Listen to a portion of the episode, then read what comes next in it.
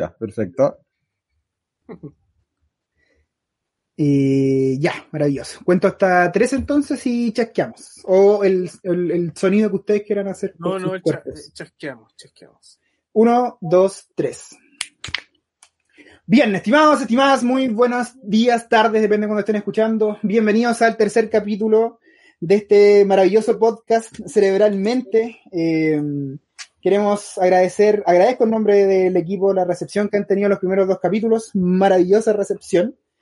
Eh, voy a contarles de qué se trata el capítulo de hoy, pero antes no quiero dar mucho preámbulo, darle la bienvenida al primer eh, complemento de este equipo de serios panelistas del podcast. Eh, JP, bienvenido nuevamente, tercer capítulo. ¿Cómo estás? Muchas gracias. Veo que subí de rango, ya no soy un invitado, soy un complemento, así que me siento bastante feliz. Nunca había avanzado tanto en la vida en algo. Así que gracias Cristóbal por todo esto y aquí estamos para eh, hablar un poquito acerca del tema que hoy día nos convoca. Cada uno de nosotros es una, una de las extremidades de este de, de este podcast. Claro. ¿Qué- Eh, ¿Qué extremidad puedo ser yo? no, sí, eh, cada quien Claro. elige la parte del cuerpo que querés. claro, exactamente. También al, al, Todo pillo, macho. primer- primera cosa que editar del capítulo. Segundo panelista del día de hoy que también nos acompaña, otro complemento de este maravilloso podcast. Eh, Pancho, ¿cómo estás? Aquí estoy, me siento otra vez muy honrado de estar ya en este tercer capítulo. Esperemos que el segundo, no entiendo, ¿el segundo ya salió o va a salir? Sí, salió Pancho, salió Ah, salió. capítulo. Ah, ya, Sí. agradecemos la recepción del segundo La capítulo. gente no tiene que saber que nosotros todavía no hemos escuchado la ¿Te das cuenta Sí, que estaba pasando piola, weón? Yo me di no cuenta igual recién. Ya, yo, bueno, Ah. yo, yo no me di cuenta, pues, weón, no, no tengo tantas capacidades. Ya, eh, me siento muy alegre de estar hoy día aquí con ustedes. Muchas gracias, muchas gracias. Tercer eh, panelista de este maravilloso podcast eh, y también viene a aportar con su visión crítica del acontecer nacional. Eh, bienvenido también, eh, Teyots, ¿cómo estás tú? Bien, bien. Feliz de estar acá de nuevo, eh, recalcar nuestra constancia y la verdad motivación de seguir en este proyecto. Estoy bastante feliz con seguir participando. Tan buena esta conversación. Oigan, eh, he tenido, se, se me olvidó comentarlo antes que comenzáramos a grabar, pero hay muy breve. Me han llegado comentarios de personas que han escuchado el, el primer capítulo eh, extra, ¿no? no además de los que mencionamos en el, en- en el capítulo anterior. Y hay gente a la que le gusta nuestra conversación. Hay, hay- Sí. hay personas que les interesa nuestra visión. Y- Yo mandé una, un comentario la otra vez. Buena. Oye, ¿y comentarios del segundo capítulo, eh, ¿qué te ha llegado? Eh, no, ninguno por ahora, ninguno por ahora. Probablemente en el capítulo siguiente vamos a dar a desmenuzarle el análisis del segundo capítulo, que a- Ah, claro. Eh, a mi parecer, el, el muy buen capítulo. Ay, pero el material del segundo capítulo fue espectacular. Oye, y, y llegaron comentarios del segundo capítulo, ¿no? Eso fue lo que acabo de decir, Pancho. Ah, perdón. Pero pon atención, pues. Bueno, yo no quería decirlo, pero estoy haciéndome cuentas falsas para comentarle los videos. Claro. Claro. Por eso subimos como tres visualizaciones o escuchas Claro. la semana pasada. Tenemos poniéndole like a los, a los videos.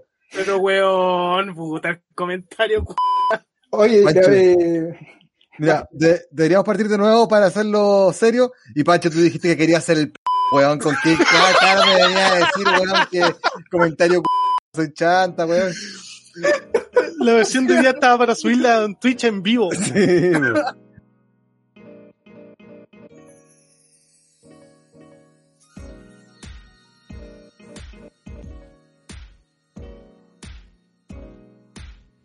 Sí, oye, seamos eh, honestos con la gente. Yo creo que al principio pensamos, bueno, no sé si pensamos, yo pensé que tendríamos que engañarlos, pero mejor no, no, no salió al aire el segundo capítulo y estaba grabando el, y estaba grabando el tercero. Eh, pero, pero quedó bueno. Yo, yo sé que cuando las personas escuchen el segundo capítulo les va a gustar porque quedó súper entretenido. Sí, qué bueno, bueno, bueno. Bueno, yo estoy esperando que esto empiece a generar plata luego. Eh, me, me- me encuentro aquí en un rincón de mi pieza, triste solo, esperando que esto funcione. Prometiéndole a mi mamá cada día que esto va, en algún día va a generar. Pero mamá, el proyecto del Cristóbal. No, sí, es- esta weá tiene que dar, weón. Weón, sí, weón, me, me, me están echando la casa ya. Así que ojalá. Oye, hasta JP se fue para el sur, pues, weón. Para... Por favor, ubícate. Hoy está en, en este tercer capítulo vamos a hablar de redes sociales, eh, tema en el que eh, todos somos de alguna u otra manera eh, expertos, al menos consumidores de ellas. Así que la primera pregunta con la que queríamos partir el día de hoy tenía que ver efectivamente con la experiencia que cada uno ha tenido en redes sociales. Eh, creo que sería interesante saber cómo es que cada uno entró en las redes sociales y cuáles fueron las redes sociales que, que con las que comenzó en, en este mundo. Eh, ¿Alguien recuerda cuál fue su primera red social? Eh, sí, sí, sí. Bueno, tenía que decir eh, lo siento. Em, claro, eh, yo empecé con eh, Latin Mail. eh, creo que era el pr- primer, ni lo usaba en realidad, era como tener el correo ahí. Y, pero así como red social que comencé fue Fotolog. Oye, pero Latin, Latin Mail era algo así como Messenger. Latin Mail, eh, que ahí tuvimos la... eh, o sea, me dijo el Teyox que era Latin Chat, pero estoy seguro que era Latin Mail. Y era un correo, si no me equivoco. Eh, Ya ni me acuerdo, era súper chico. Lo, lo que pasa es que tú tenías tu correo, mira, pu- puedo que me esté equivocando porque no logré encontrar fotos, pero tenías tu Ya. correo de Latin Mail y Ujú. entrabas a las salas de Latin Chat. O sea, tú con tu Ah. correo podías acceder a distintos canales y tenías canales, no sé, chilenos o latinoamericanos Ah, o grupos ya. de como distintos subgrupos Mm. y ahí entrabas y chateabas con gente X de, Claro. de distintas procedencias que todavía trataban de... Lo trató de Eh, decir de la manera más elegante posible. Sí. Pero Latin Chat igual era. O sea, te metías en una sala de chat. Este, lo que está hablando JP, un Latin Mail que era a través de correos. Vía todo correo. No, no, no, te permitía con ese entrar a lo que era Al chat. el, esta- estos chats, claro. Y era para buscar eh, pareja, ¿no? Esencialmente. El, el nombre me suena que era como, tenía como objetivo, como se decía en esos tiempos, como poncear. ¿O no? El- lo ocupaban para eso, pero es que en realidad podéis hablar de distintas cosas. Pero en su mayoría, claro, habían gente buscando tener in- intimar con otras personas a través del chat, pero se podía conversar de cualquier cosa, depende del grupo que te metieran. Tenéis grupos de fútbol, Claro. de deporte. Ya. Ya, viola. Y además de eso, estaba diciendo JP que también había comenzado con Fotolog. Fotolog, claro, el gran Fotolog. ¿Te acuerdas? ¿Te acordás cuál era el nombre de tu Fotolog? Bueno, es que me da vergüenza, ya. Kiotax era K-I-O-T-A-X, Kiotax. Eh, no, alguna vez quise entrar de nuevo para cachar las fotos, pero lo eliminé. Y era porque yo en un juego me ponía así, po, Mm. ¿cachai? Uno se ponía. Uno se ponía sus seudónimos como si fuese la gran wea en ese tiempo. ¿Y tú igual tenías Fotolog, Pancho? Mira, sabes que nunca fui muy asiduo a ese tipo de red social, Fotolog ni Facebook. De hecho, Facebook igual me lo hice bien tarde en su minuto. Sí usaba harto, en algún momento me metí a la Dim Chat, eh, lo recuerdo. Eh, mm, ¿Cuál otra? O sea, había varios chats chilenos acá, uno se metía a varios. Eh, Messenger usaba harto, me gustaba mucho Messenger, la verdad, sobre todo cuando ponía ahí la música y salían tu... Weón, eso era como la revolución tecnológica de esos tiempos, weón. Que pudiese aparecer en el... Uno tenía... ¿Verdad que se podían poner estados en esa weá? Cambiarle la letra, el fondo, los colores. Claro, Te conectabas y desconectabas para que la niña que te gustara supiera que estaba ahí, po. ¿Y nunca más habló? Nunca funcionó. Sí, solía, solía pasar eso, era parte. Claro. Weón, Pero, oye, ¿Mm? Antes de, eh, no sé, estar de lleno de red social, igual sería bueno quizás tratar de armar alguna definición sobre red social, cómo entendemos nosotros qué puede ser una red social. ¿Ya? ¿Y la tiene, amigo? Mira, no, pensé que la podíamos construir entre todos. no, pero no, sí que tengo una pequeña, Ah, vino... pequeña definición. Pancho vino preparado el día de hoy como para exponer Sí, contenido. vine, vine, vine estudioso. Oye, sí, estoy detonado acá. Ya, bacán, bacán. No, mira, pasa que el tema cuando me lo plantearon me sentí muy motivado porque para mi tesis de la universidad, una tesis que está ahí, no ningún weón la usa, pero la hice. ¿La de pregrado? Sí, la de pregrado. Ya. eh, hice sobre el tema de las redes sociales y ahí, bueno, ahí vamos a entrar de lleno ciertas cosas que son, fueron muy, muy interesantes que pude recolectar, así que ojalá podamos darle algunos ya, o sea, como para que la gente entienda, contextualizando, tu tesis de pregrado de psicología fue respecto a redes sociales. Como claro. Esta investigación que se tiene que hacer para, para obtener el título de psicólogo fue de eso. Claro. Ya. Eh, tesis bastante bien valorada por, por no, debe estar muy publicada esa cuestión en, en revistas científicas. O. Oye, sí, yo sé que nadie la usa, pero pues, me es, es, como tener un hijo, weón. ¿Y qué? ¿Y qué si hay con las redes sociales ahí? No, calmado, vamos para la definición primero. Ah, ya. La verdad. Voy a leer, son tres líneas, no es mucho lo que pude recolectar, está en Wikipedia. Así que es de fácil acceso. No, no, mira, habla de que estas son dos tecnologías 2.0. Eh, habla como de la evolución de las redes sociales que han tenido en el tiempo. Eh, permiten gran parte del tiempo estar dentro de una red social, navegar a través de la web y recolectar información creando espacios de comunicación y nuevos escenarios digitales. Básicamente es una red social, como definición que tengo. Ya, o sea, un, un, espacio virtual en donde se genera intercambio de comunicación. Claro, y si vamos de lleno a esa definición, bueno, aparte de Messenger, una de las redes sociales que me gustaba harto y lo pasaba muy bien, de hecho estaba ahora, eran los foros. No sé si ustedes entraron a eso. Oh, sí. Y que hoy en día tiene como un nuevo espacio el tema de los foros. Bueno, todos usamos aquí Discord, ¿cierto? Sí. No sé si les pasa que con el Discord, a los canales grandes que hay o se arman, eh, me da como, o me recuerda mucho los foros, pero más interactivo y más inmediato. No sé si les pasa lo mismo con el Discord. Mm, es que yo no, no, no soy usuario como a nivel de foro de, Discord. No, no me suelo unir a canales ni a comunicarme a través de. Ya tú estás fuera. es, que, es que yo tampoco. ya, bueno, yo me entretenía mucho en los foros. De hecho, tuve en algún momento. Pero en foros de Discord, ¿eso? No, pues weón. No, es que yo igual. Foro en general. Yo igual ocupé harto foro, pero de los anteriores, pero no sabría hacer la comparación con. La, que, la comparación que estás haciendo tú con Discord. No, si yo estoy haciendo una comparación para mí nomás, si yo lo encuentro como una. como que el foro volvió a retomar, según yo, con el tema de Discord. Como que vais metiendo temas, pero todo es todo más inmediato. Ah, ya. No, estoy, pero de, bueno, no estoy de acuerdo, pero, pero continúo. Lo que pasa es que. Lo que pasa es que Discord tiene la posibilidad. Tú creas un canal general donde puedes agregar, no sé, un número determinado de personas y dentro de Discord tú puedes hacer como sub subcanales. Claro. Entonces a cada canal le pone un nombre y según el tema a tratar, la gente va a ir escribiendo en ese canal sobre ese tema. Entonces puede estar tratando varios temas eh, a la vez, pero separados por canales. Ya. Donde gente aporta o interacciona. No, no necesariamente en tema de estar en el audio, sino que también tiene como para ir escribiendo.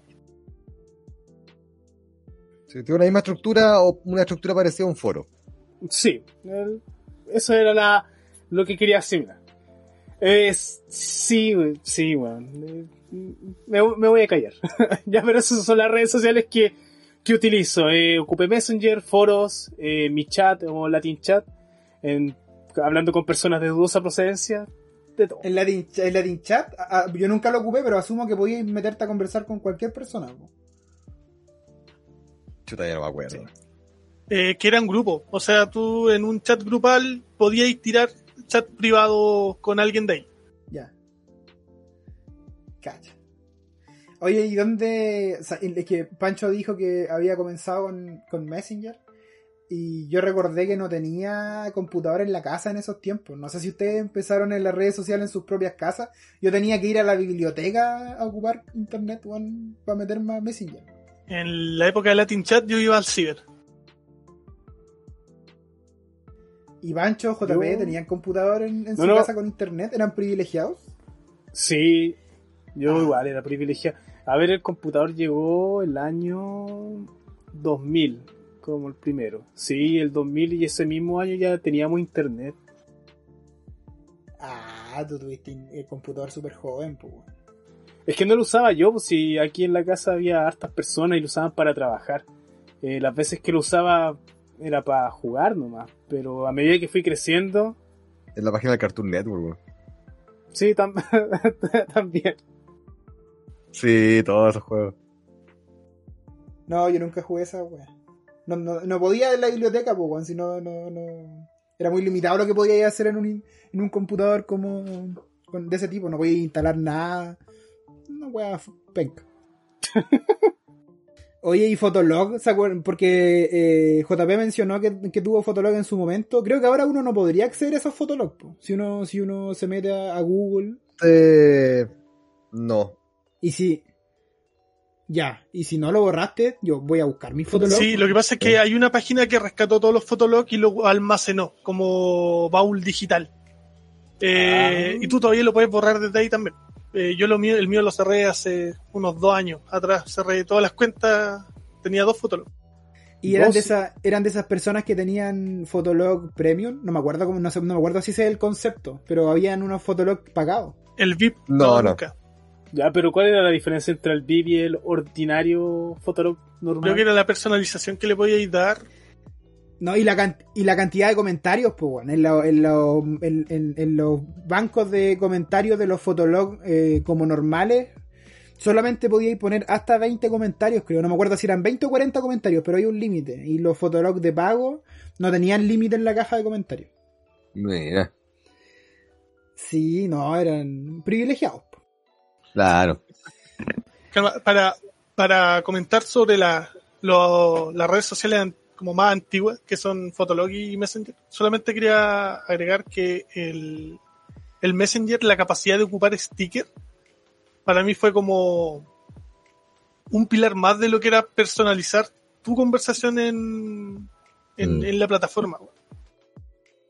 Tenía ahí la música, los zumbidos. era una, una red entretenida. Y Fotolog creo que trajo varias inseguridades en mi vida en cuanto a lo que se esperaba poder publicar de ti mismo en, en algo que vieran los demás, weón. ¿Cómo así?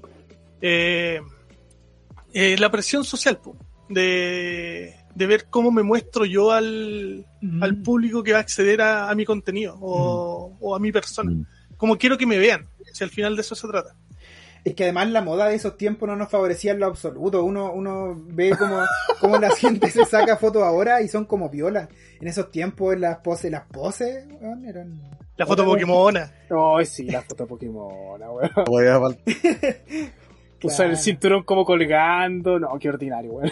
qué ordinaria es de una de las cosas que hay que borrar Fotolog. Hay que demandar Fotolog. De más. Y esa necesidad de ocupar la H y la X en los nombres, weón. No, y los guiones bajos, como que no sé de dónde salió esa weá tampoco. Se supone que reemplazar letras por X era con algún significado. No sé. Éramos chicos, weón. no. Pero, ¿sabéis lo que, lo que Tejox habla? El, esto de personalizar, acorde a la edad que tuvimos nosotros, como, porque igual nosotros, si bien somos de la generación Z, esa es la, claro. Creo, no Eh, lo. No lo sé. Yo creo que son Deja, son millennial. millennial. Sí, la generación Z es la millennial. Ah, sí. sí. Eh, nosotros somos como de la... sí, lamentablemente somos millennials. Eh, nosotros somos la generación como de los nativos digitales. Y igual para nosotros nuestra, porque todos eh, partimos como con la adolescencia con esto de las redes sociales. O sea, igual impactó cuando, sobre todo cuando en la adolescencia tu apariencia, eres más pretencioso, tiene un impacto. Y ahora con las redes sociales que en ese tiempo te permitía eh, tener una foto en internet, que te publicaran, te dieran un, no sé si en ese tiempo daban un like, pero un comentario, igual era fuerte, o sea, cómo te veías tú al resto, es bien interesante como el Sí. cambio o el impacto generacional de mi generación, o por ejemplo un hermano mayor o un primo mayor que tiene, no sé, po, eh, 50 años que no vivió eso. Claro, no, porque en esos tiempos, las personas que tienen 50 años ahora, cuando estaban en los 15, 16 años, ¿cómo, cómo se mostraban al mundo? ¿A través de qué? ¿Cartas? ¿O, o fotos que sacáis con rollo fotográfico? Claro, y las cámaras en ese tiempo tampoco era algo accesible así como hoy día, ¿cachai? Hasta Pero- que llegó... ¿Ah? No, No, cierro pero- la idea. No quiero cerrar de que deberían volver las cartas. Es una manera bastante bonita de comunicarse. Ay, qué romántico. No, no. Sí, eh, Poder expresarte de una forma más pulida, como para decir algo en concreto, eh, algo que debería volver. igual lo de la carta tenéis que tener buena letra y yo tengo letra como el hoyo. Pero puede ser eh, carta escrita digitalmente, así no, no tenemos por qué volver a la caligrafía. Ah, pero qué ordinario, ¿vos ¿cachai? Que le quitáis todo lo romántico a la carta. ah, ya voy a quemar la carta con fueguito alrededor. Claro. Con un poco de perfume.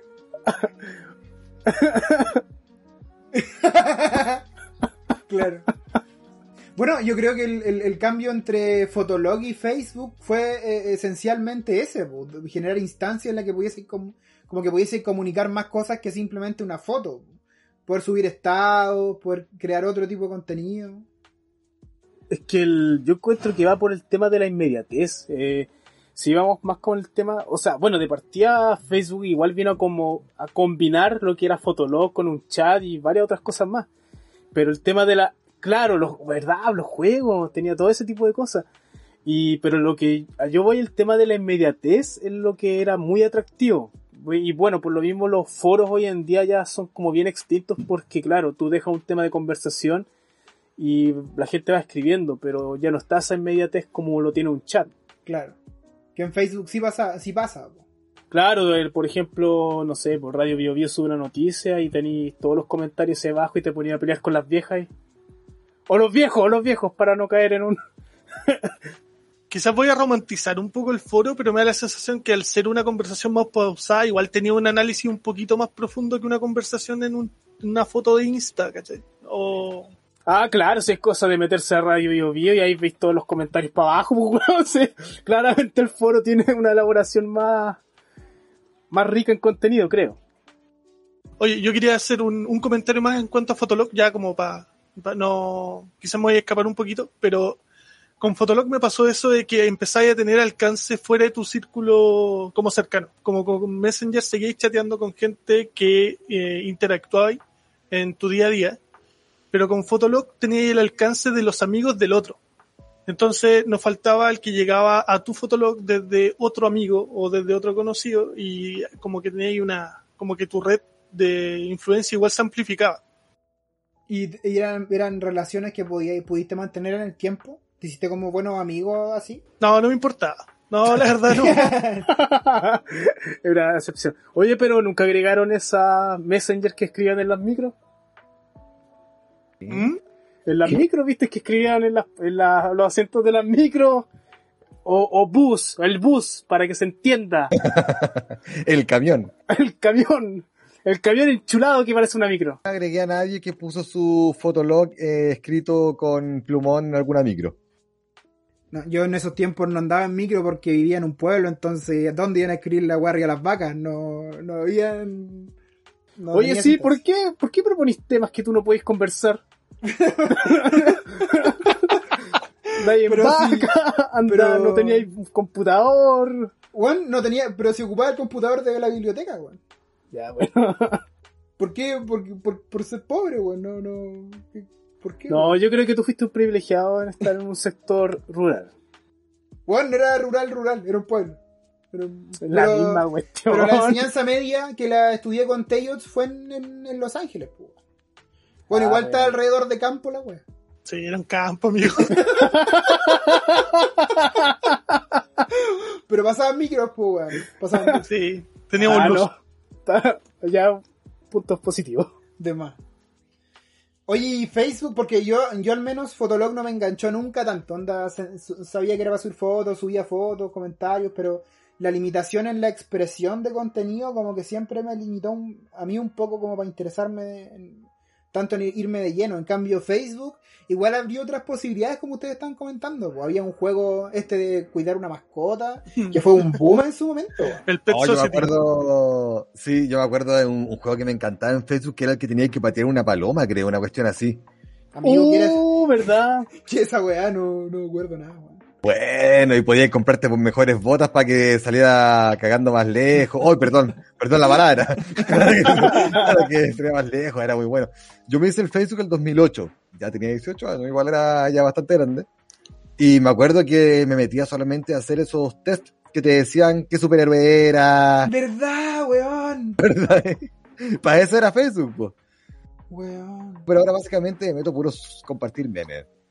De más. Bueno, eran súper buenos esos test. De hecho, eh, fue como el primer acer- acercamiento a la psicología que. Porque eran, eran test psicológicos, pues, weón. Te explicaban tu personalidad con esa weón. No, gracias a eso entré en la carrera. claro, gracias a eso salí de la carrera. Claro, no sabía qué, qué estudiar. Facebook, ah, el test psicológico que usted. Ah, ya, vamos para allá. Eso todavía con paciente. Ah. Flash, interesante, ¿ah? Háblame más de eso. No, era bueno. Y sin embargo, Facebook como que cayó en popularidad, ¿cierto? ¿O no? A lo, a lo largo de los años. Mira, eh, va por un tema generacional. Hoy día lo que usa Facebook es la gente más de nuestra generación y gente mayor, porque igual la interfaz que tiene es más sencilla. Pero lo que está pegando harto ahora es Instagram. ¿Qué? ¿Qué dijiste? Ah. Eh, pega harto Instagram para la gente, la generación, bueno, la generación más pequeña. Y ahora TikTok y no sé cuánta otra red social hay. Instagram también es mucho más inmediato que Facebook. Eh, tienes las historias, las vas pasando rapidito, ¿cachai? El feed Mm. también. Y las nuevas generaciones son, quieren, son muy inmediatas, ¿cachai? Yo creo que por eso también atrae mucho. No, de más. Eh, quizá hablando solamente de la experiencia personal. Eh, ¿Por qué sigo ocupando Facebook? Más que nada por el marketplace. Eh, es una buena forma de encontrar productos en tu red cercana o por lo menos en tu misma ciudad para adquirir un producto de manera económica o cercana o acceder a algún servicio. Eh, En cuanto a la interacción social por Facebook, netamente con tiendas que trate de conectar. No, más que eso no, no lo estoy ocupando. Oye, ¿alguna vez comprado algo ahí? Sí, sí, Ah. no, no, ningún problema. O sea, igual, o sea, igual hubo un boom de estafa el año entre la pandemia. Como que vendían cosas y estafaron un montón de gente. Entonces igual hay que tener ojo. Pero funciona. Sí, sí, en especial para artículos usados. No sé, una bicicleta usada, ojalá, esperando que no sea robada. Pero Insta igual tiene marketplace, ¿no? Con esos memes que se hicieron como de a cuánto el desayuno, a 25 mil bellas, con, Claro, con envío y esa pero nunca lo he ocupado. No, no, no, no, no lo usaba aún. Bueno, yo tengo que decir que entre. Porque Instagram igual lo, lo ocupo, o en su momento lo ocupé mucho más de lo que lo estoy ocupando ahora. eh, pero el, el- el- la mejor red social del momento, yo sigo defendiendo que es TikTok, weón. Oye, la red social buena, es muy, muy buena. No sé si. Yo Juan, tampoco. eh, la recomiendo mucho. Pancho, voy a decir algo. ¿Qué? No, no, no, es ¿no? que yo no he usado TikTok. O sea, sé que caes como en una especie de bucle en TikTok que vais viendo. ¿Cuántos segundos son? ¿20? Creo que son 20 segundos por video tope. Ya, pero es que no sé, no, no me. Al menos a mí no me atrae. Ya. ¿Pero por qué? Es que, no sé, la gente viendo los mismos, haciendo retos, al menos de lo que he visto en TikTok, que es lo que se viraliza. Haciendo retos, haciendo estos doblajes de voces. No sé si tiene un nombre específico, creo que sí, pero no recuerdo. Ya, ni idea. Pero no sé cuándo hacen doblajes de series de peli, o sea, series, películas, no. Al menos eso es lo que conozco de TikTok, a lo mejor soy un ignorante y no cacho nada, pero... Es que es lo que más se explota igual. Si al final lo que más se comparte son ese tipo de videos. Pero yo igual era un racio TikTok. Debo admitir que me, me costó pegarme el salto de, de consumir eh, solamente Instagram a consumir TikTok y ver que hay contenido que vale notablemente la pena. Es que ¿sabes cuál, creo yo que es la diferencia entre TikTok y Instagram? Que Instagram eh, guarda mucho más las apariencias que TikTok. La gente sube contenido a Instagram como para como para verse bonito o, o- como para venderse a uno mismo, como la foto comiendo así como con, con las cuestiones bien servidas o foto más posera o foto o foto de o, o- o no sé esto, ¿cómo se llaman? Reels, boomerang, no sé eh, como de, de, de, figuras bellas, como atractivas. En cambio, TikTok es mucho más de la cotidianeidad. Como que hay mucha gente grabándose haciendo weas cotidianas que algunas son muy ridículas, pero hay otras que son muy, muy buenas en cuanto a cápsulas informativas. Eh, pero no, no son tanto de aparentar. Yo creo que ahí hay un punto que sí le doy a TikTok y que Insta no, no tiene. Claro, eso que hablas tú del tema de información, bueno, es una de las cosas que igual me, me llama harto la atención, igual me preocupa.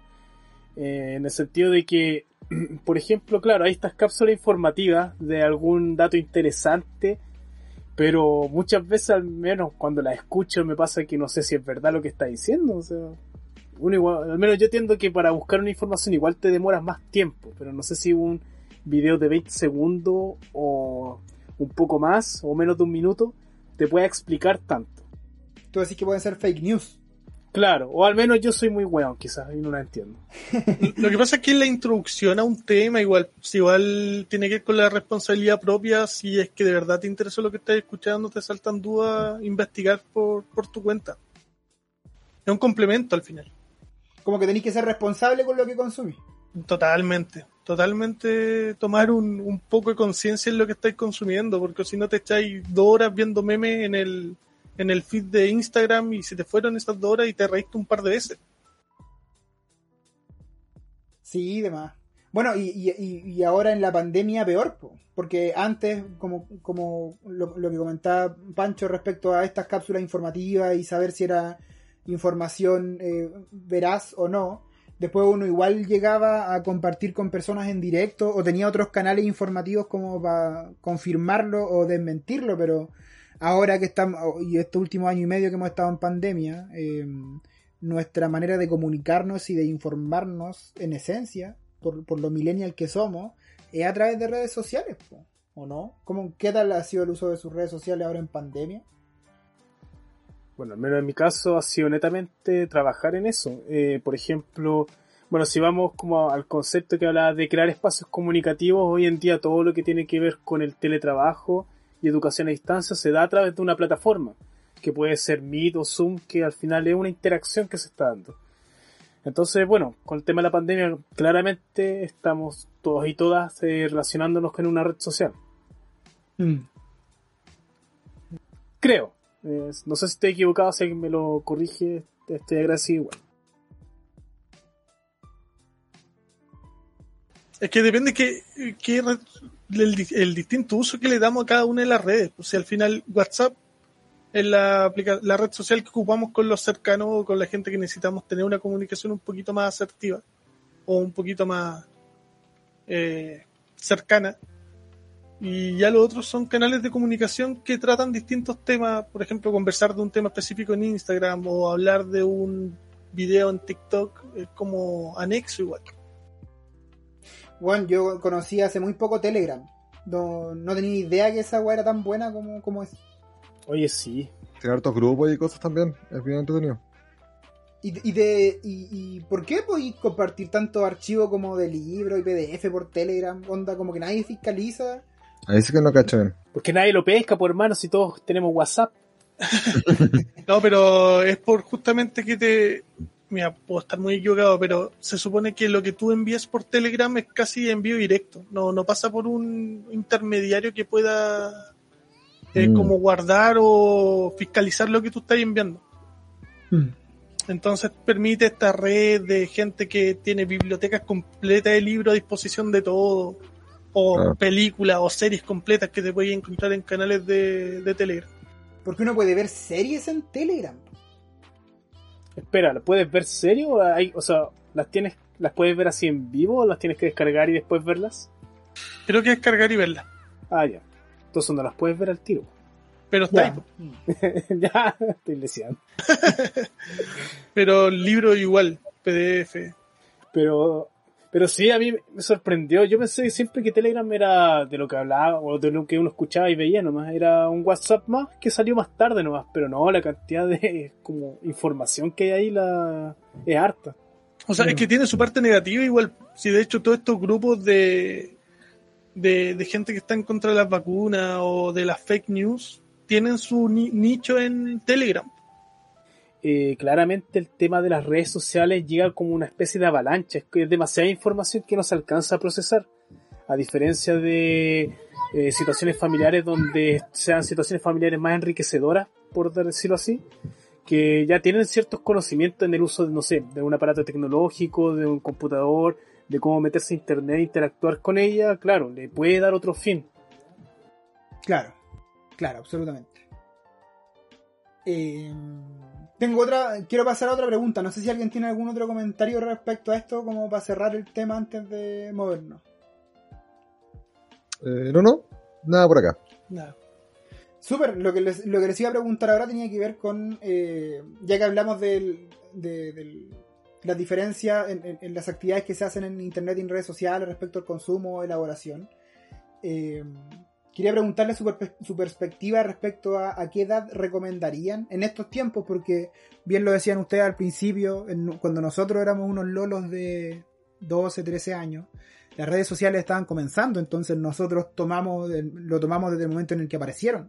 Pero ahora, ciertamente, los niños y niñas desde que nacen ya tienen un abanico de redes sociales en donde primero probablemente ni siquiera elijan estar, sino que los van a exponer. Y eso, si eso es bueno o malo, podría ser otro tema de conversación. Eh, pero además de eso, tienen la posibilidad de entrar al mundo de las redes sociales desde ese mismo momento.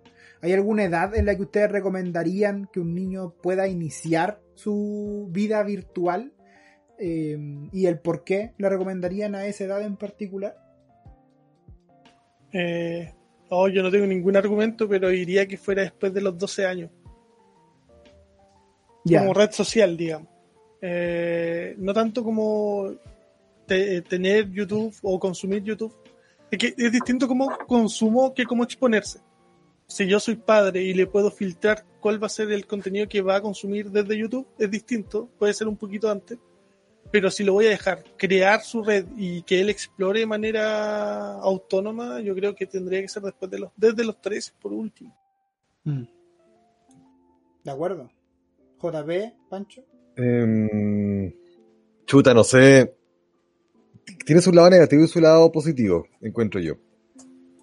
Eh, las redes sociales hoy día es, el- es la forma en que se comunican los jóvenes también, entonces eh, negárselo podría ser contraproducente, pero por otro lado, eh, la calidad de la información que hay en redes sociales no es la más, o sea, no es la mejor que existe, por así decirlo.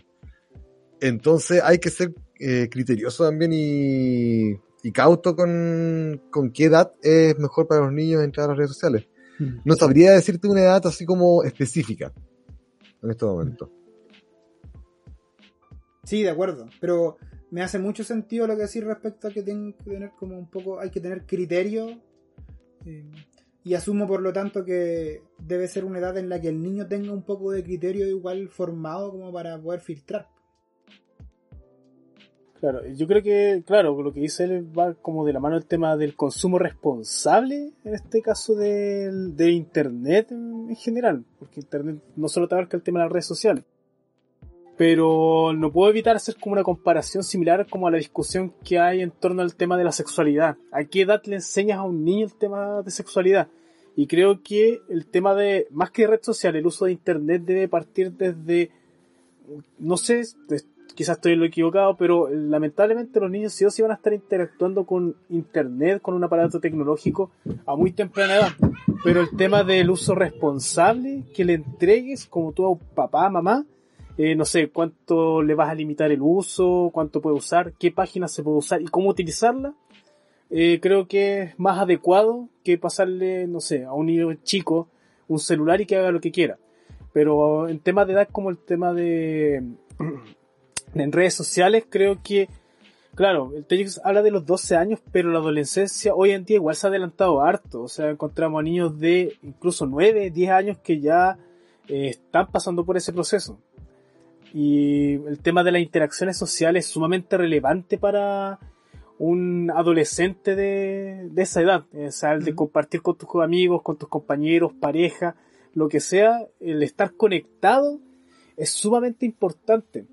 Eh, por ejemplo, eh, hablando como del tema de la tesis que lo mencioné delante, que salió un dato súper interesante y es un tema como bien como de resultado de tu tesis. Claro. Eh, Oye, estáis para- promocionándote con todo hoy día, Pancha, bien, bien sí, weón. Sí, es que, ah, bueno, en este podcast va a salir una pega, weón, estoy seguro. Nos está escuchando el ministro de Educación, Claro. weón. Va, va- te va a ocupar. Ahí, Figueroa, escucha. Escúchame, weón. Te estoy hablando a ti, Figueroa. No, lo que pasa que el dato interesante es que, claro, el uso adecuado de la red social tiene muchos beneficios y el uso inadecuado claramente trae muchas dificultades. Pero, por ejemplo, uno de los beneficios que más me llamó la atención en la investigación que salió era en el caso de los estudiantes que padecían bullying en el colegio. Que su círculo, eh, que era una interacción constante, o sea, hablamos de un colegio que va cinco días a la semana, eh, varias horas en- dentro del día, sobre todo con jornada completa, donde constantemente te están atacando, molestando o humillando. Mm. Pero la gracia es que la red social a esas personas les permitía, uno, ser como un personaje distinto. Por ejemplo, estas personas hablaban de meterse en ese tiempo, no recuerdo muy bien, Facebook, o los videojuegos que también lo usaban como una especie de red social. Eh, creaban personajes, interactuaban con otras personas y hacían un círculo de amistad que es ajeno al del colegio y eso les permitía bastante como sobrellevar el acoso o el bullying que recibían en el establecimiento. Y Y eso si- lo encontré muy interesante. Y si además te hacen ciberbullying, weón. Bueno, ahí ya estáis cagados. claro. Mm. Como que te amplía un círculo social, hace que tu círculo social sea un poco más amplio, entonces escapa como de las interacciones que tenéis presenciales. Claro, pero igual va el tema de la mano de, yo creo que la responsabilidad tanto de los padres, mamá, papá, y de los establecimientos educacionales, el uso adecuado de red social. eh, porque, por ejemplo, eh, me acuerdo de una situación en el, en un- en el trabajo, de, obviamente no voy a decir ningún nombre ni nada para no caer en una demanda, pero, por ejemplo, estuvo de moda el tema de cortarse los brazos. Y claro, haciendo como la, la investigación, el peritaje de rigor en términos laborales para encontrar por qué, eh, había nacido de un reto, un desafío. Ah, de- tú estás hablando del reto de la ballena azul. No, no, no, no, no era el de la ballena, era otro. Si el de la ballena ya había pasado, el tema es que era, el- era otro reto, si- es, es que hay muchos, ¿cachai? Por ejemplo, a nuestra generación les va a costar como encontrar ese tipo de retos porque no buscamos esa información. Pero los adolescentes que son más susceptibles a ese tipo de cosas que están hoy de moda los challenge, eh, encuentran distintos tipos y de repente, no sé, eh, cuando salió el tema de la ballena, me tuve que meter a investigar como los personajes y las redes sociales en temas de Instagram y claro, llegáis a cosas muy turbias. Y que Claro. lamentablemente se demoran como en cerrar esas páginas y ya mucha gente lo vio. Y claro, adolescentes que son susceptibles como a los retos porque se quieren desafiar a sí mismos y demostrar a los demás que se pueden desafiar. Claro, ese, en ese momento había muchas muchos estudiantes que estaban con cortes en los brazos y no era por un tema de que estaban pasando una situación conflictiva en su vida, sino que era por un reto. De acuerdo. Como la marca El Indio que tuvimos nosotros cuando éramos más chicos. ¿Verdad? Mira, mira qué buen dato sacaste, yo también caí en eso. Ni siquiera necesitamos. Ni siquiera necesitamos redes sociales para hacer esa estupidez cuando nosotros éramos. Alguien que explique, porque probablemente van- muchas personas van a escuchar este podcast y no van a tener idea de lo que estamos hablando. ¿Quién, quién puede explicar lo que era la marca El Indio? Te tenías que frotar una goma en la parte, en el dorso de la mano, ah, pero es que no lo haga en casa. Por favor, no lo haga en casa, no repita esta estupidez.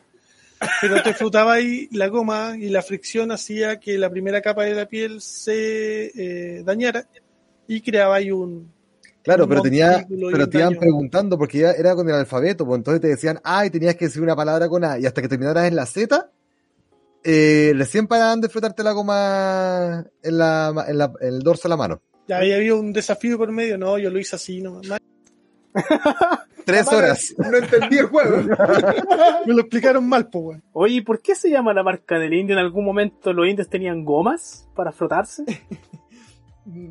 Claro. Porque la, la marca que te dejaba era una, era una cicatriz grande igual, po, ¿o no? Sí, y te hacíamos demasiado, eh, lo- cuando salió el Loaxe frío, que la gente se aplicaba en el brazo, no lo haga en casa, por favor, lo aplicaban en, en, el- en una parte del cuerpo y claro, como era, no me acuerdo cuál era el componente que congelaba esa parte de la piel, tú podrías tomar tu piel, la levantabas y queda un círculo perfecto. Bueno, creo que tenéis demasiada información al respecto. Yo te veo a los 13 años haciendo todas esas weas. Sí, no. Vale. Hoy uno, la verdad es que es transversal. en realidad, es que la gente, temas, temas generacionales, hacer weá era tra- es transversal. Es inevitable. Pero Claro. es, es uno de los peligros de las redes sociales que están estos grupos eh, mino- quizás son minorías, pero que buscan hacer daño.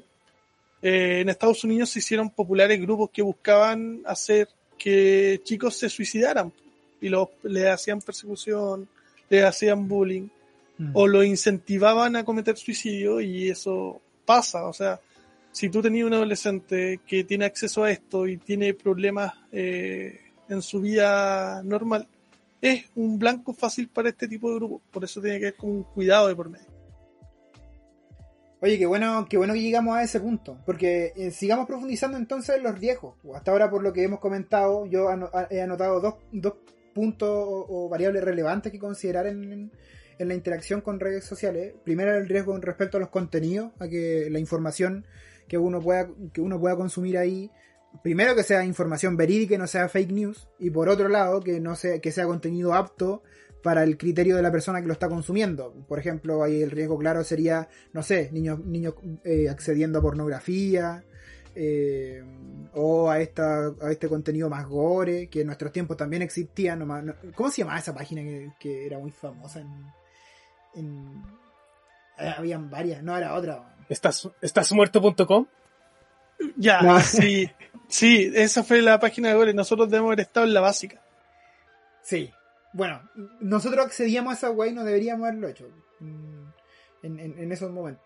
O- obviamente nuestra la curiosidad y la etapa en la que estábamos como que eh, nos llamaba ese tipo de información, así como llama a todos los niños que están a esa edad a consumir ese tipo de contenido como que no se encuentra normalmente, quizás por lo novedoso, pero no teníamos el criterio formado como para consumir ese nivel de, no sé, como de agresividad visual podría ser. Y otro rie Es Sí. violento. Sí, muy, muy violento. Y, el otro riesgo que también anoté acá, además del contenido, tiene que ver con el tipo de interacciones. Y, y este riesgo de que eh, no solamente interactuar con las personas cercanas, sino con los amigos de tu amigo, y después un círculo que cada vez se va ampliando más hasta que eh, llega el momento en el que interactúas con gente que no que tu círculo no conoce y por lo tanto igual uno no podría asegurarse que está al otro lado de la pantalla. ¿Hay algún otro riesgo que, consideren que vale la pena darle una vuelta? Yo tengo uno, pero, pero lo quiero dejar como para rematar. No sé si ustedes están viendo otro. Yo solo comen- comentarlo respecto a la, a la adicción, a, a cómo la- las redes sociales igual pueden volverse una instancia adictiva para los jóvenes como cualquier otro otro contenido, como, como cualquier otra interacción, como lo pueden ser los videojuegos, como lo puede ser, no sé, la- cual- cualquier, cualquier tipo de actividad o, conducta que genera una motivación intrínseca importante en, los niños. Eh, no sé si les ha pasado o, han tenido experiencias cercanas con eso, considerando que aquí la, mayoría de los que estamos acá trabajan con, con, con niños, con jóvenes. eh, ¿Le ha pasado? ¿Se ha masi- han, han tenido que abordar ese tipo de problemática? Mm, Bueno, en mi caso, sí, generalmente siempre es con los. En general, casi todos los apoderados. eh, como que el problema recurrente o la dificultad recurrente que menciona es el tema del uso del celular. Y claro, el- es conflictivo porque le pasa a un- una persona muy pequeña en un aparato que tiene demasiada estimulación, estimulación visual, estimulación eh, no sé, auditiva, eh, la gama de colores que tiene, las recompensas que te da desde muy temprana edad y generalmente siempre un conflicto, siempre una pelea con el niño o la niña que tiene ese aparato porque los papás no saben después cómo controlar. Claro, es que es complejo para un niño que creo que en, en el capítulo anterior lo, lo comentamos, honestamente no lo recuerdo. Sí, sí Eh. lo mencionamos. Mm. Del, del desarrollo de la corteza frontal, Sí. ¿conversamos de eso? podría ser una... O sea, me acuerdo que mencionaste algo muy de neurociencia, pero no recuerdo exactamente qué... qué No le pusiste atención a ninguna. No, no serví, ni siquiera nos sirvió a nosotros para aprender alguna de este Oye, igual le puse un like. ¿Qué más querí? Eh, no, pero estoy de acuerdo, porque claro, sobre todo en jóvenes, sobre todo en, niños de, con menos de 18 años, e incluso en los 18 y un, paño- un par de años después, eh, hay un, eh, eh, eh, son inmaduros aún por la toma de decisiones. Uno no, uno no puede dejar que un niño tome decisión respecto a la cantidad de uso que tiene en internet o la cantidad de tiempo que va a dedicar el día en redes sociales. Como que podría, pero no debería, porque es muy probable que el niño priorice la satisfacción personal y el sentirse, el entretenerse, eh, al ser más responsable en las administraciones de sus tiempos. Y es esperable porque son súper inmaduros a nivel psicológico, pero también a nivel biológico, por esas, por esas zonas cerebrales. Entonces, claro, estoy muy de acuerdo con Pancho que cuando uno le pone un, juguetito con sonidos interesantes, con luces interesantes, e incluso con las redes sociales donde podéis tener interacciones interesantes, eh, si son muy jóvenes, eh, uno no le, no le puede pedir pera al olmo, no les puede pedir que se autorregulen. Peras al olmo, mira qué, qué, qué, qué, qué boomer tu comentario, bien Porque viejo. ¿ah? ya, ya no se usa. No, ya no se usa, por mano. Si se usa, es un buen dicho. Yo, yo soy defensor de los dichos de viejo porque detrás de cada dicho hay harta sabiduría ahí dando vueltas. Por ejemplo, a mí me decían- de peras. A mí me decían unos dichos que no voy a repetir, que no, no tiene nada de sabiduría. A ver cómo. No, no, no, no, no caigamos en eso, porfa. Eh, ya. Bueno. Oye, podríamos hacer un, un capítulo de puros dichos populares. Bueno, hasta ahí llegaría el podcast. El podcast más corto de la vida. Eh, se me olvidó porque de qué estamos hablando. Estamos hablando de la, como de la, como de las partes negativas de la, de la red. Ah, ya, respecto. Bueno, y, y- cerrando el, el- punto del por qué los niños, por qué uno debería cuidar particularmente la interacción de los niños con redes sociales, eh, es porque las redes sociales también generan, pueden generar adicción a nivel eh, cerebral. Onda, lo- los circuitos de recompensa que están en el, en, el cerebro y que se activan cuando un niño hace alguna, un- una persona hace una actividad muy placentera, desde comer algo rico hasta, no sé, jugar un videojuego o, cualquier otra actividad muy, muy, muy placentera, eh, activa las mismas zonas que activa el, uso de las redes sociales en altas cantidades. po. Entonces, igual, así como cualquier otra actividad que no se regula puede generar adicción, eh, las redes sociales también pueden, pueden generarla. Bueno, eh, que- es que claro, el- hoy creo que también lo mencionamos en algún momento que ahora esto tema de los likes, los viewers, eh, viene a ser como una moneda de cambio y literalmente viene a ser una moneda de cambio porque si tienes muchas te va a generar una recompensa, o sea, monetaria o de canje. Eh, no sé si recuerdan, por ejemplo, bueno, eh, yo consumo harto Twitch, no sé si de ustedes de acá también consumen harto Twitch, de ver De, de vez en cuando lo veo. ya, claro. Eh, sigo algunos streamers o veo torneos, pero no sé, por ejemplo, a veces pasa que los mismos streamers eh, empiezan a hacer cosas como para captar público y hacer cosas como atentando ya como su integridad. Eh, no sé ¿Cómo si qué? su integridad, ya no, su pero como que... atentando. No, pero ¿Qué? Acción. Ah, ¿Qué ejemplo, pero es que no lo dice bien, pensé que estaba zurdo. Pancho, todo entendido.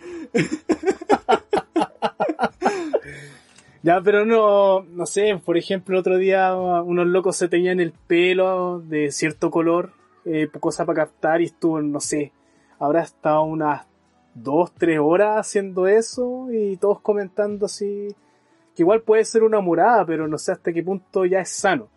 Y ya la más cuática, que no sé si se acuerdan esta noticia en Rusia, de un, de un loco que dejó morir a su pareja en el frío. No sé No. leye- Ya, pues este es, era un streamer ruso que se caracterizaba por jugar videojuegos junto con su pareja. El tema es que ya el, el verlos ya no era como el hecho de jugar, sino era el morbo porque cada vez peleaban. Y la pelea no era algo así como una discusión suave, sino que eran a grito y casi llegando como a los golpes de ambos. Ya. Entonces, el, dentro de los, la gente que comentaba era como, pero pégale, pégale, pégale, así como alentando a la violencia. Mm. Y pasaba también que consumían alcohol. Eh, y claro, cuando ya estáis como pasado de muchas copas, eh, ya no todo se volvía más tránsfogo o muy raro. Y una de las situaciones que pasó fue que en una de las transmisiones estaban haciendo retos. Era, no recuerdo bien los retos, creo que era tomar algo al seco o era una especie de sorteo. La cosa es que en ese reto la pareja, esta chica, perdió. Y el reto era que tenía que salir, esto en Rusia, que cagaba frío, pues, weón. Tenía que salir eh, fuera de la casa en ropa interior y estar una hora afuera. Y estamos hablando de grados bajos, pues, bajo cero la, la weá. pues. Ya la cuestión, Mm. la cuestión es que en la transmisión, por lo que vi, yo no vi la transmisión, leí la noticia. Tú eres de los buenos que le estaba poniendo ahí comentando, así como... No, yo estaba, o sea, de, de haber comentado hubiese dicho paren su weá. Ah, no chicos, por favor, ¿qué están haciendo? Ya, pues la cuestión es que el, es que es macabra la cuestión, pues la historia, porque la, dentro del video se supone que la niña estaba golpeando la puerta, así como gritando que la dejaran entrar. Y el weón que estaba dentro, que estaba con otro amigo, estaban cagados de la risa. Eh, se reían como de la situación y la gente en el chat decía, no, no la deje entrar, que se quede más rato afuera, más de una hora, y puras cuestiones así, pues. Y haciendo donaciones entre medio. Y ya, pues la cuestión es que más de una hora te dio hipotermia y, y la chica murió, pues. Pero ¿y cómo no se dieron cuenta cuando se desmayó? No sé, o ya, ya no lo Es estaban que viendo. el loco, o sea, el reto era estar una hora afuera, pues, si después de la, pasó la hora y fueron a ver y ya, obviamente ya, ya murió. Pero, Claro. o sea, claro, este no solo este tipo de cosas, sino que hay varias más. Eh, no sé si también vieron el tema que estaba muy de moda, que cuando un streamer, sobre todo en Estados Unidos, estaba transmitiendo en vivo, llamaban al equipo SWAT de la casa diciendo que el weón era un terrorista y los weones entraban en vivo Tenía un nombre eso. pero estuvo muy de moda. Ah, bueno, y lo último aquí los chilenos, el este one del corchea. No sé si se acuerdan que el loco salió con una pistola de mentira, era, en- transmitiendo por YouTube, y que se iba a matar. Y Sí. llegaron los, los pacos y se lo llevaron. Sí. Ya. Sí, a mí me desagrada ese tipo y ese tipo de contenido. No... Y el tema es que no es que sea poca gente que consume ese contenido, porque a mí ese día del tema del corchea, por ejemplo, me llegó el link, el momento que estaba haciendo esta weá. po.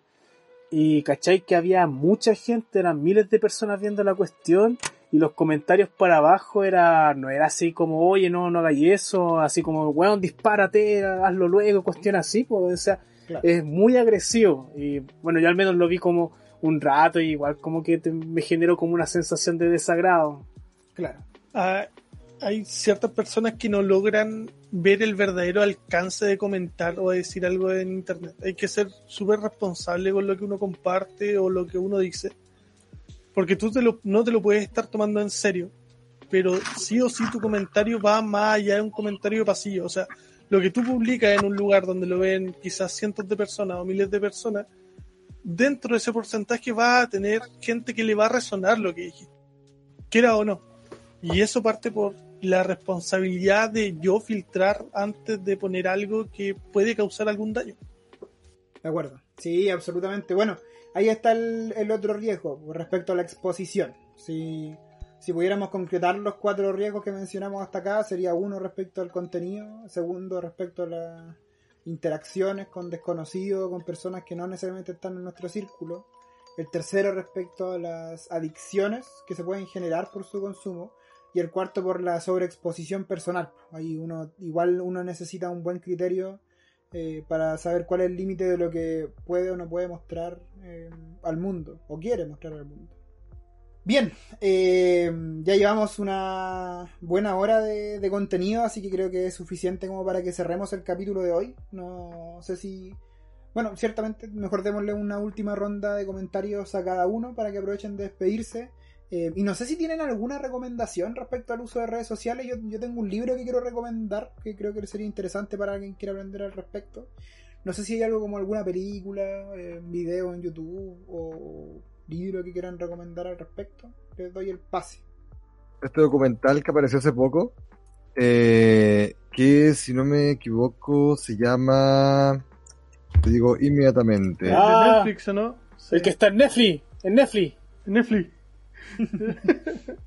que es bastante bueno, eh, te hace pensar bastante. Eh, por los próximos cinco minutos después de que termine el dilema, de ahí vuelves a tu tus redes sociales. Eh, no, pero es bastante interesante y, y- y es eh, te hace pensar en todo lo que hace y lo que lo que la información que tienen todos estos tipos. Mm, De acuerdo.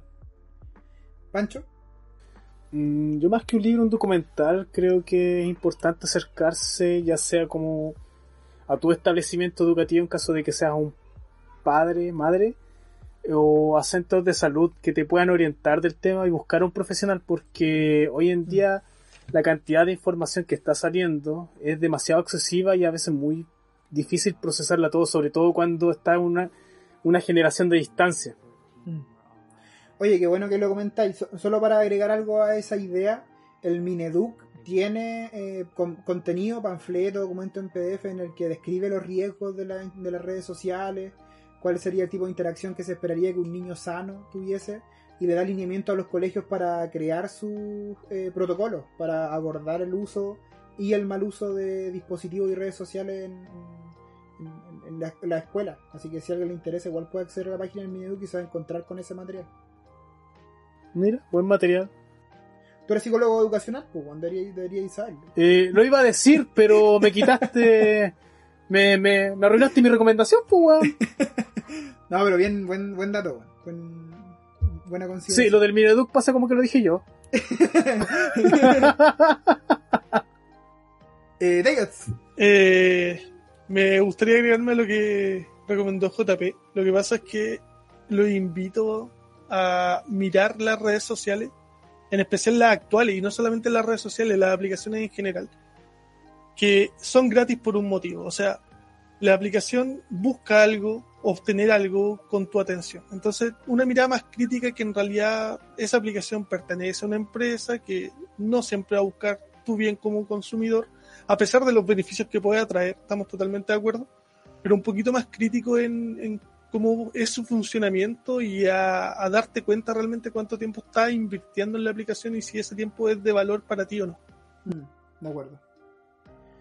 De acuerdo, súper. Yo solo agregar que tengo un libro que recomendar respecto a redes sociales y en general uso de internet. Si hay algún eh, psicólogo o alguna persona que trabaje con niños le interese saber eh, cómo funciona esto de la interacción de niños con, con internet a nivel cerebral, a nivel social y la investigación más reciente al respecto.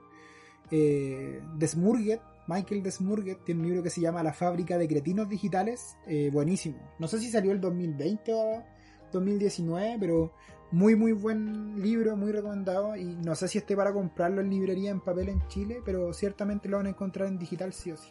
Oye, pero si por ejemplo alguien quiere ir a buscar el libro a tu casa, ¿puede ser? Eh, que yo lo tengo en digital, pues. No Ah. lo tengo en papel, pero Pero si se lo dan- imprimes. claro, si le dan un like al, al, al capítulo, podemos pues no. bloqueado ¿Por por, piratería. ¿Por qué no sorteamos? ¿Por qué no sorteamos de- un libro así en PDF? Cuando nos paguen, amigo. Cuando No, pues, pero lo fotocopiamos y lo sorteamos. Ya está bien. Está bien Qué no- ordinario el sorteo. No, pero si le dan un like, eh, no van a obtener guiño guiño el libro a su correo si lo necesitan. Sí, Amigo, se- seguir con esta conversación es hacer que nos bloqueen esta wea de podcast en dos capítulos más. No, pues sigamos fomentando la piratería. Ya. Ok. Eh, mucha- muchas gracias al panel de, expertos por eh, los comentarios. Recuerden darle like, eh, compartir si es que les hizo algún sentido y esperar atentos el próximo capítulo. Gracias a todos y nos vemos en el futuro. Chao, que estén muy bien. Chao. Chaito.